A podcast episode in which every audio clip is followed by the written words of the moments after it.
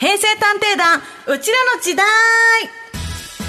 平成生まれの私デカミちゃんとレンゲちゃんが平成という時代をどこよりも早くアーカイブして古き良き平成文化を今につないでいこうという企画です、はい。先週は月9ねフジテレビの月9のドラマについて調査しましたけれども、はい。どうでしたか？いやなんか本当にこう時代のうん。写し鏡として月9があるんだなっていうのが面白かったですね,、ね、あとその景気とかもね、ドラマにすごく反映されてるという、ね面白かったで面すけれども。ったです。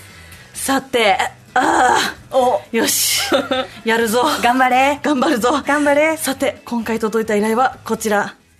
平成の都市伝説やったい。この音かかるだけでちょっと怖いなと思いますから。いやもうさ、うん。皆さんやっぱ今日暑いですから、はい。涼しくね お聞きいただきたいですよ。レンゲちゃんのテンションが、まあね、蒸し暑い日続いてます。で、農業の季節というわけで、そういうの好きな方も多いけれども、はい。まあ私は怖い話がとっても苦手なので、こういうのをね、頑張って避けよう避けようとする季節でもあるんですが、実は、えー明日のコネクトでも怪談愛好家の方がいらっしゃる。はいという。で、今日はですね、怪談ではなくというか、都市伝説の歴史から流行のきっかけ、そして背筋が凍る都市伝説も調査していきます。泣かないでそんなに苦手だったの？苦手。今、もう今から怖い話されるんだっていう状況が怖いの。すごいビビりなんですよ確かにねはいまあまあでもね、今回は私がちょっと本当に役に立ちませんので、はいはい、あの、お知り合い探偵に協力していただきます。怪談オカルト研究家の吉田祐樹さんです。よろしくお願いします。どうも吉田です。よろしくお願いしよろます。しくお願いしおます吉田さんご無沙汰しておりますどうもご無沙汰しております。はいいつぶりなんですか？えー、もう6年7年くらい前のまあ、まあ、某会談イベントはいはいで共演させていただいて、えはい、それ以来。はい。はい。私とも、あの、実は久しぶりでええ、結構あの、もう、この放送で言っちゃいけないような感じの内容うのん、非常にニッチなイベントでご一緒しました。なるほどロフト系列のね。ロフト系列のねはい。じゃあ何かこう因縁があるというえ、ちょっとすぐそういう声、お久しぶりですって感じです。そうですねはい、今のところは。え、怪談や都市伝説にこう興味を持たれたきっかけみたいなのあるんですか？はい。まあ私は都市伝説と実話怪談ってちょっと実はジャンルが違うんですけれども、はいはいその実話怪談っていうのを2005年からずっとやっていたんですが、まあもうお仕事としてっていう感じですね。なるほど。じゃあ普段どういうこうお仕事が多いんですか？もう何か不思議な体験、変な体験怖い体験された方に取材をして、はい。その人の体験談を、まあ、こういったところで喋り直したり、文章で書き直したりするっていうのが私の本ちゃんの仕事なんですけど、実はそれと都市伝説はちょっとジャンルが違うと。あ、なるほど。そうなんですね。じゃあちょっとそんな吉田さんと共に調査する内容はこちらです。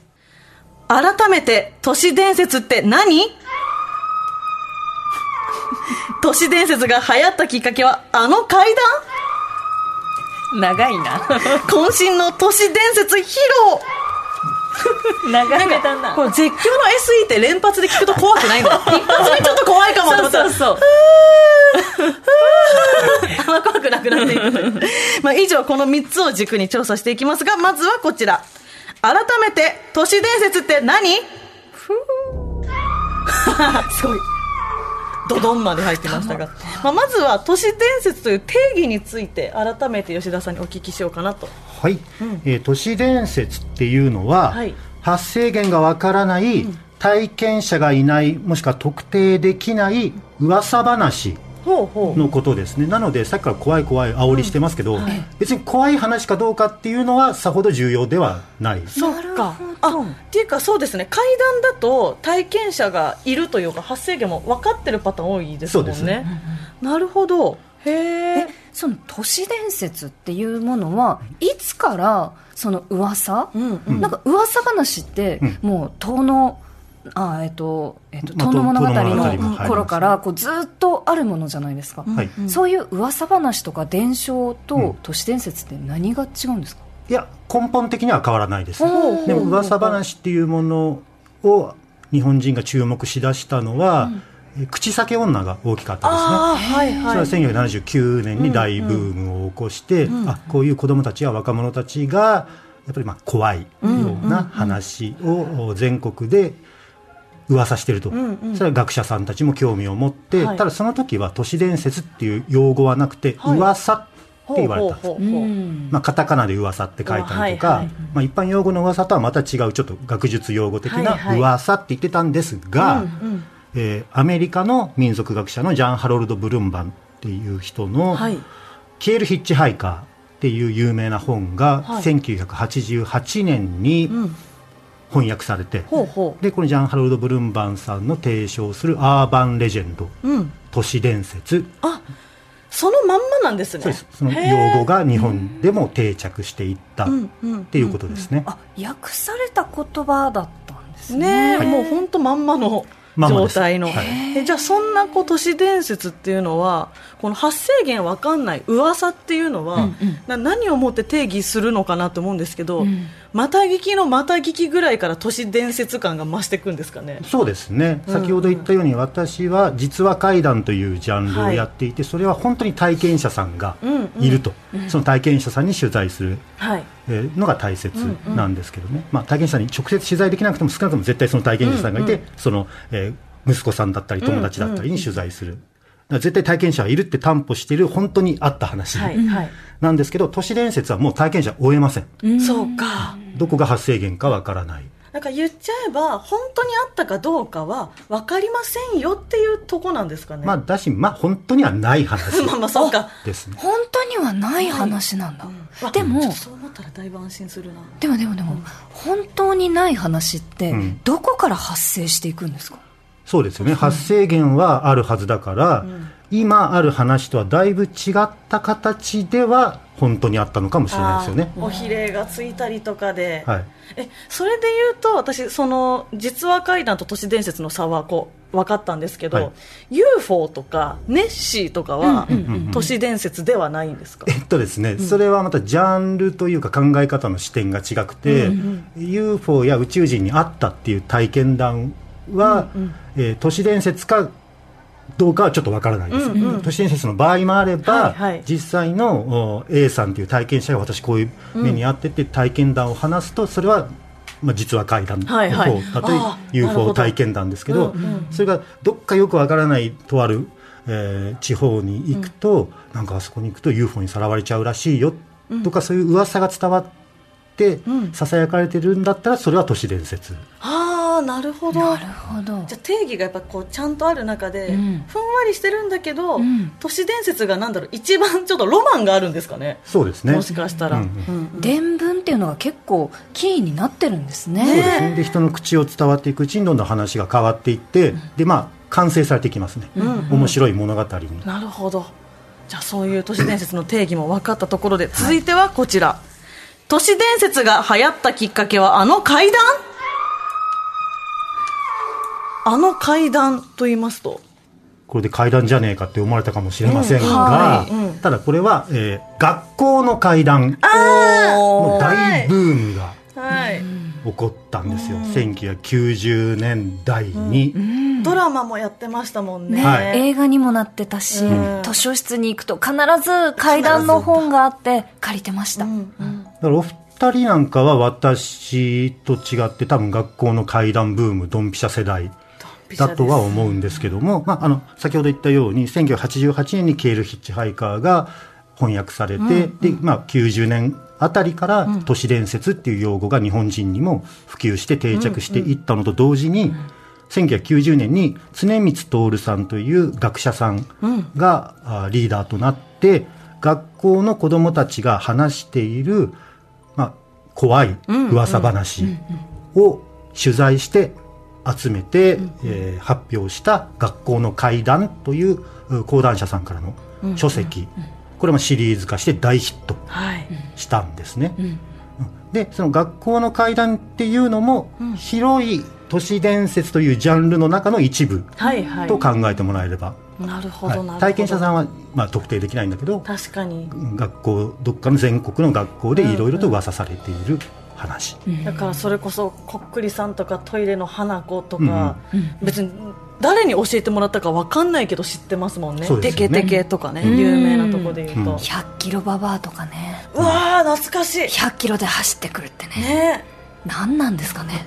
やっぱいるんですよね。いるんですか。いろいろねターボババアとかジェットババアとか確かにあった。あった名全前はね国でね。名前が違う、そうで他にもあポップティーンにも記事が掲載されたきっかけというかあこれはですね。話題になったんこれもやっぱりちょうど1989年から90年にかけて、えもう一つの重要な要素として、はい。人面犬。人面犬。犬の大ブームがあったんですよ、うんうんこれなんか私はまさにドンピシャ世代、はい。9歳とかですから、え。もう学校の子供たちの間では人面犬の話で持ちきりだし、もう当時のワイドショーやテレビの朝のニュースとかでももうガンガン特集してましたから、朝もやってた？朝情報番組とかでですよね。やってました。へえ？例えばその朝の情報番組で人面犬を取材ってどんなニュースになるんですか？うやっまあその渋谷の女子高生とかに人はい。面犬って聞いたことあるってありますありますとか、はい。そういうレポートとかをやってたし、えーじゃあもう本当になんかこう国民的なブームというか、最初はそういう感じだったんですね、そこからバーッと広まったという、逆に若い人知らないかもしれないんで一応ね人面犬ってどういうものか言っとくと、はい。街中の裏路地を歩いてるとなんかゴミを漁ってる犬がいると、あこいつ野良犬がゴミ漁ってるなと思って石ポッて投げるとそういうのがガッて振り向いて、中年のおじさんの顔してるんですよね。うんうんうん。で疲れた様子で、ほっといてくれよって言ってスタスタ歩き去っていくへっていう目撃情報がどうやらあるらしいっていうのが日本全国でささやかれたんですが、まあ、もちろんこれもあの本当の話ではないです、あ実体験談ではなく、なんか犬に向かって石を投げるような人間もいないということですね。あそうですね。大事大事。大事大事。当時はいたかな当時はいたかもしれないちょっとね。え地面犬はあのもうあの仕掛け人っていうのが特定されているそう話で、なんですかネタばらしじゃないけども、はい。なんかそんな感じなんですね。そうです。あの人面犬という人の顔をした犬がいるっていう噂は1980年前半からあったんですけど、それをわざと拾ってきて、日本中に大ブームとして広めた仕掛けしたのがライターの石丸玄翔さん。ええそうなんですね。で、はい。で、ポップティーンっていう雑誌に書いてたんで、はい。そのポップティーンを使って、もう何号にもわたって特集を組んで、石丸さんって本当いろんな記事というか、はい。い、ろんな体験のこととかも書かれてますけど、そうだったんだ。そうなんです。でもやっぱ私ら世代は子供の頃学校の怪談とかドラマで流行ってたりとかもあるんですけど、うん。ええ。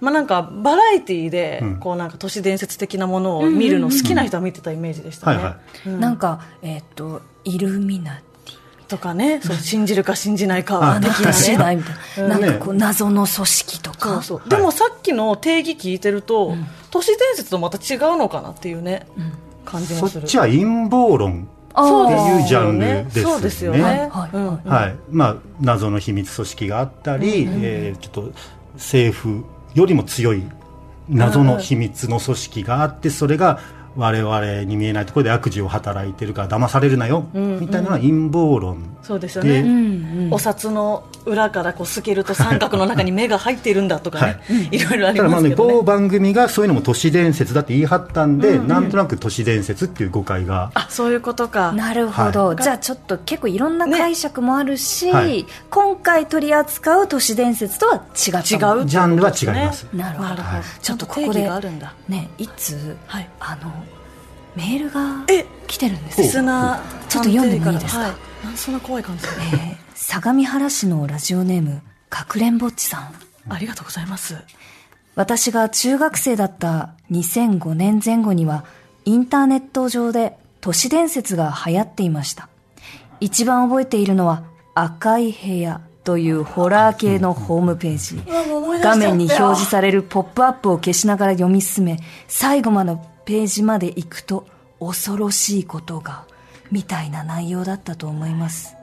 検索してはいけない言葉として学校では噂になっており情報の授業の時間や放課後にパソコン室でこっそり検索している生徒が何人もいました。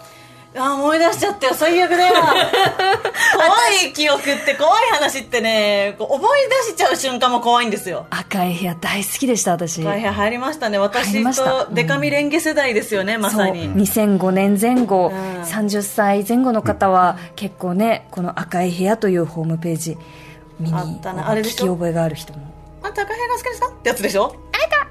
好きですかっていう怖いん好きじゃないですにカーソルを押しても、延々延々にポップアップがどんどん出てきてっていうなんかそういう怖いものっていうのが、インターネットのこう中にも広がっていったのが2000年ぐらいなんですかね。そうですねインターネットの普及とともに、都市伝説っていうのも非常に力を伸ばしていった、まあ、相性がいいですもんね、まあ、広まりやすいいですもんね、えチェーンメールとかもすごいあったしな、うんうんこれを広めないと呪われますよみたいなね。そうですね。えーそしてもう一通、はい。えー大田区のラジオネームラジオバーガーさん。都市伝説とは共感力である。私は怪談や民間伝承そして都市伝説が大好物です。私もですアーバンレジェンドが輸入された頃の消えるヒッチハイカーやベッドの下の男に比べて日本オリジナルの都市伝説は高等無形なものが多い気がします特に主人公が死んでしまう系の都市伝説はどうやって伝わったのか、もはや怖さを通り越して笑ってしまいます。ただ、その滑稽さが仲間内での共感力を試しているのではないでしょうか。一緒に怖がることで仲間意識を高めるツール、それが都市伝説だと思います。なるほど。こちら吉田さんいかがですか、はい、コミュニケーションツールとして非常に重要、大事っていうのはその通りですね。うんまあ、ベッドの下の男なんかはでも日本発祥じゃないかとは思うんですけどあ似た話はアメリカであるんですけど、はいはいああいうアレンジの仕方、わかります？具体的に言いましょうか？いややめてください、大体わかります。B 子さんっていうね、あの仲のいい女の子たちが2人でい宅飲みしてたんですよ、でなんか最近さ、ストーカーなのか知らないけどこの辺いつも同じ男がうろついて私が帰ってくるの見てんだよね怖いねなんて言ってたら B 子さんの方がちょっとさあ私アイス食べたくなっちゃった、ね、でもちょっとアイスさ食べたくなコンビニアイス買いに行こう、ね、お願いお願い。ね。って強引にはい A 子さんの腕を引っ張って「ちょ何何?」って言ってアパートの部屋を出て行ったところで警察に電話して「もしもし警察ですか？今不審な男がえ何言ってんのあんた?」って A 子さんが止めたら B 子さんは「私見ちゃったのよ」あんたのベッドの下に鎌を持った男はこう寝そべってこっちをじーっと伺ってたの怖すぎるその男に気づかれてることを気づかないためにアイス買いに行ここう。と言っていたという。あ、てかみちゃん、え何？アイス買いに行かない？本番中だからね。本番中だから。どちらにせよ。杉山さんが。いたら。怖いよ。怖いですね。もうねもうこういう話聞くとベッドの下見なきゃいけなくなっちゃうからね。ねえ。今日家帰ってから。じゃあちょっあじゃあちょっと。あと続いてあは最後の調査いきますか渾身の都市伝説披露。一回トイレ行こうかな。いやでもねもうねもう何が怖いってもうねこうなったらねトイレ行くのも怖いんですよ。そうなんですすよそう。でも一人でうん。聞いちゃうとやっぱり怖いから、ん。みんなでさラジオを聞きながらみんなで聞いてなるほどね。みんなでトイレ我共感するというね。慢しすぎないようにね。そうねしすぎない。まあでも、さっきもちょっとさらっと披露していただきましたけれども、今日は吉田さんに渾身の都市伝説を紹介していただけるそうです。私でも怖くない話にしてほしいんですが。あそじゃあそうします。は。はい。いあもういいですか？お願いします。まあ、これも仮に A 子さんという女子中学生の方の体験らしいんですけれども、照明が来る照明が暗くなってその A 子さん、ある時から変な夢を見るようになったそうなんですよ。なぜか知らないけど、その中学校を下校するのがすごく遅い時間になってる。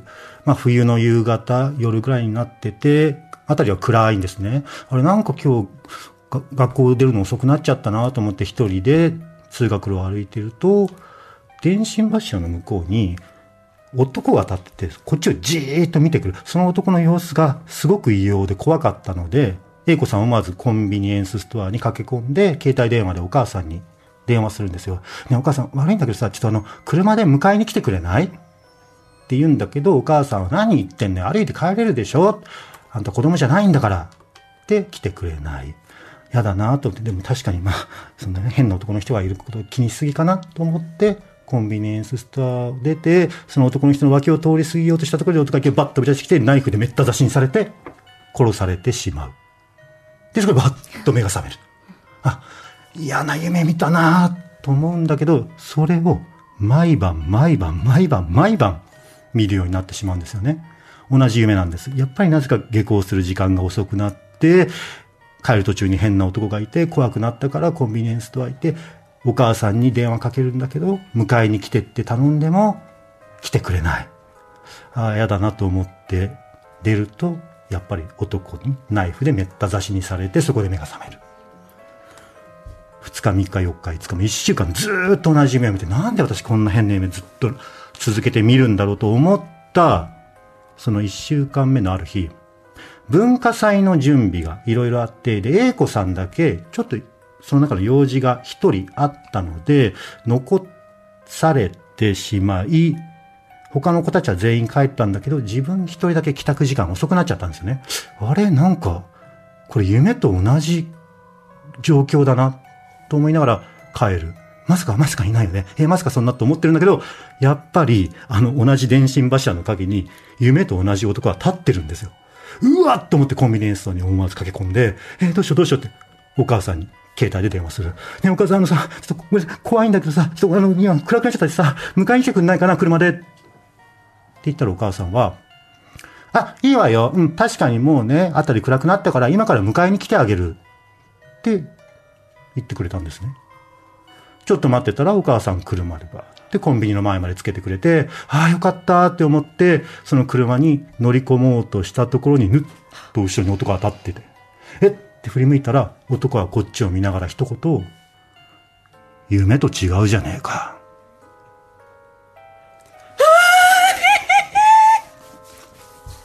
っていう話らしいですね。あの、英子さんから直接聞いたわけではないんですが、そんな体験をされた方がいるという。あの私でも怖くない話にしてくれって言いましたよね、はい。めちゃめちゃ怖い。怖めっちゃ怖い。ハッピーエンドだし、じゃないよ。なんでもう本当スタジオもちょっと暗くしてよ。あ暗かった。あうわもう鳥肌。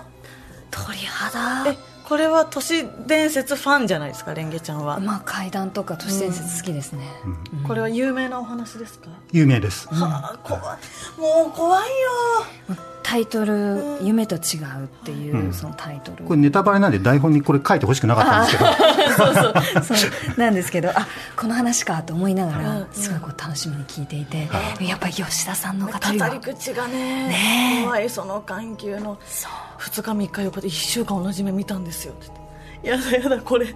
で文化祭って言い出した時点これ帰り遅くなっちゃうじゃんもうね怖がりはね先先読みして先読みして先に怖がってるんで、最後大落ち言ってくれた時に怖がりきってて黙りこくってしまいました。怖えいやなんかでもこれが好きな人は好きなんだもんな、今日一の吉田さんの笑顔でしたね今。あありがとうございます。あの。怖がってくれる人がいるのが何よりの心の。あーもうやだもうでも YouTuber のやつマジずっと YouTube に映っちゃいけない顔してたと思う無の顔しちゃってました。さあというわけで本日は都市伝説について振り返ってみましたがまずは吉田さんにとって都市伝説とは〇〇であるという言い切りキャッチフレーズを発表してもらいます、はい。吉田さんお願いします。えー都市伝説とは伝線である。おお伝線多分はいレンゲちゃんが好きな方の伝線じゃないと思うんですけど、あ違います。あ違う違う。あれめっちゃ期待した。すごい伝線だと思ったのに、お散歩っていう単語聞いた時の犬の目してました。そっちじゃないんだけどなみたいな。はい。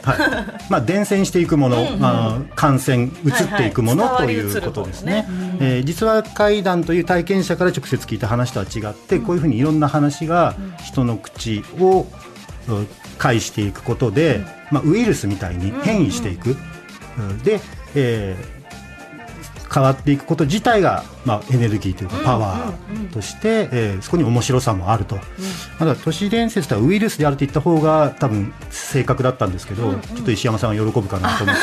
すごいこうまんまと喜んでしまいましたまんまと喜ばされまねした。はい。さあでは最後にビシッと石山探偵にも決めてもらいましょう。うちらにとって都市伝説とは何なのか。ではお願いします。都市伝説とは伝線である。えパクリ。同じこと言ってる。いやこれは違いますよ。え？あのエレクトリカルケーブル。え？の自分の好きな方の電線。好きな方のあの電気をつなぐ電線である、うんうんうんやっぱりその人と人とのその不思議な経験と不思議な経験、いろいろなところをこうつないでいくのが電線じゃないですか、うんうん。まさにその見える世界と見えない世界をつなぐ存在としてやっぱ電線なんじゃないかな。都市伝説は。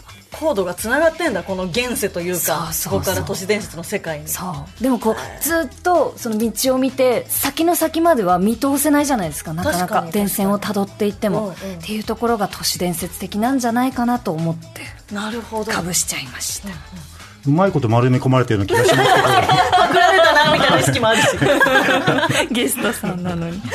さあというわけで今日は都市伝説について調査しました。吉田さんありがとうございました。ありがとうございました。ありがとうございました。以上平成探偵団うちらの時代でした